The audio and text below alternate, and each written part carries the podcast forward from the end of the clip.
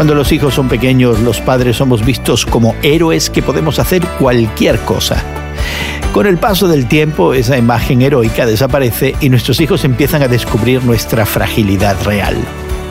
Hoy en la palabra Génesis 4 nos recuerda que justamente porque el mundo está roto, es que necesitamos orar.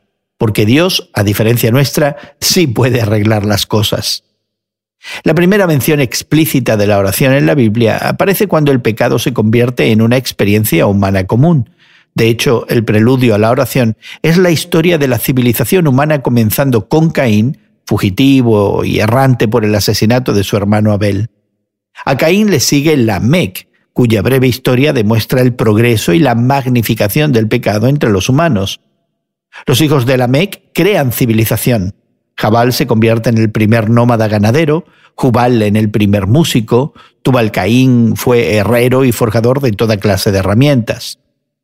Sin embargo, el desarrollo cultural más importante vino después de que Eva dio a luz a Set, descrito como otro hijo en lugar de Abel. Set se convirtió en el padre de Enos y desde entonces se comenzó a invocar el nombre del Señor. A pesar del progreso, el pecado mantiene su poder sobre la civilización humana. Desde el comienzo vemos dos tipos de personas. Uno no conoce a Dios, el otro invoca a Dios por su nombre. Si dividiéramos el mundo hoy, ¿a qué tipo pertenecerías tú? Hoy en la Palabra es una nueva forma de estudiar la Biblia cada día. Encuentra Hoy en la Palabra en tu plataforma de podcast favorita. Más información en hoyenlapalabra.org.